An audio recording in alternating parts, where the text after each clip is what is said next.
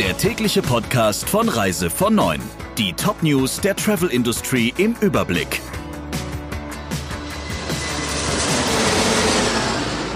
Ich bin Jennifer Hess. Einen schönen guten Morgen. Der Reiserechtler Ernst Führig fordert Pandemieregeln für Stornos. Genauer gesagt, dass Reisende bei Stornierungen wegen einer Pandemie mit der Hälfte der Kosten zur Kasse gebeten werden. Das fordert er in einem offenen Brief an Bundesjustizministerin Christine Lamprecht.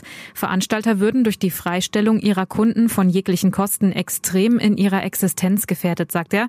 Die Beteiligung der Reisenden an den Stornokosten sei aber vertretbar, weil sie wüssten, unter welchen gesundheitlichen Risiken sie nationale und internationale Pauschalreisen buchen, meint Führig.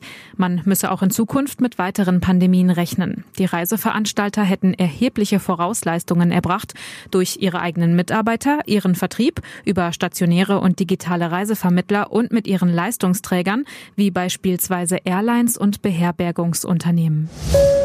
Es bringen immer mehr Menschen das Coronavirus aus dem Urlaub mit. In den letzten vier Wochen hat der Anteil an Neuinfektionen durch Urlaubsrückkehrer fast 40 Prozent der Gesamtzahl ausgemacht, sagt das Robert Koch Institut. Die meisten Infizierten kommen nach wie vor aus dem Kosovo, Kroatien und der Türkei. Aus dem Kosovo und der Türkei sind überproportional viele infizierte Kinder oder Menschen mittleren Alters, was auf Familienurlaube hindeuten könnte. Aus Spanien und Kroatien kommen eher zwischen 20 und 24-Jährige zurück, die dann positiv getestet werden. Das könnte wiederum auf Vergnügungstourismus hindeuten, sagt das RKI.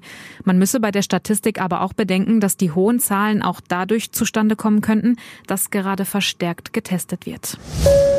TUI Cruises sagt Novemberreisen ab, die der Mein Schiff 3 und Mein Schiff 4 am 1. November, die der Mein Schiff 5 am 5. November und die Reise der Mein Schiff Herz am 6. November fallen aus.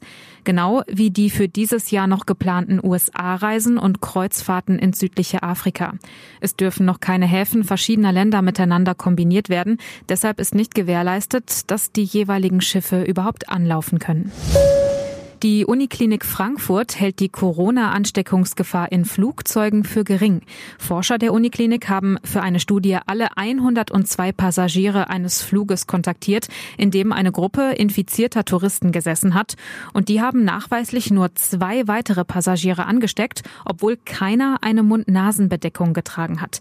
Die Direktorin des Instituts für medizinische Virologie sagt, dass die Frankfurter Studie dafür spricht, dass die Luftfilteranlagen im Flugzeug die Übertragung des Coronavirus reduzieren, aber die Ansteckungsgefahr eben auch nicht völlig verhindern können.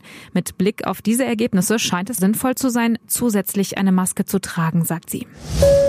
Finnland führt die Reisebeschränkungen für Deutsche wieder ein. Ab dem 24. August gilt damit für Reisende aus Deutschland eine Quarantänepflicht von 14 Tagen.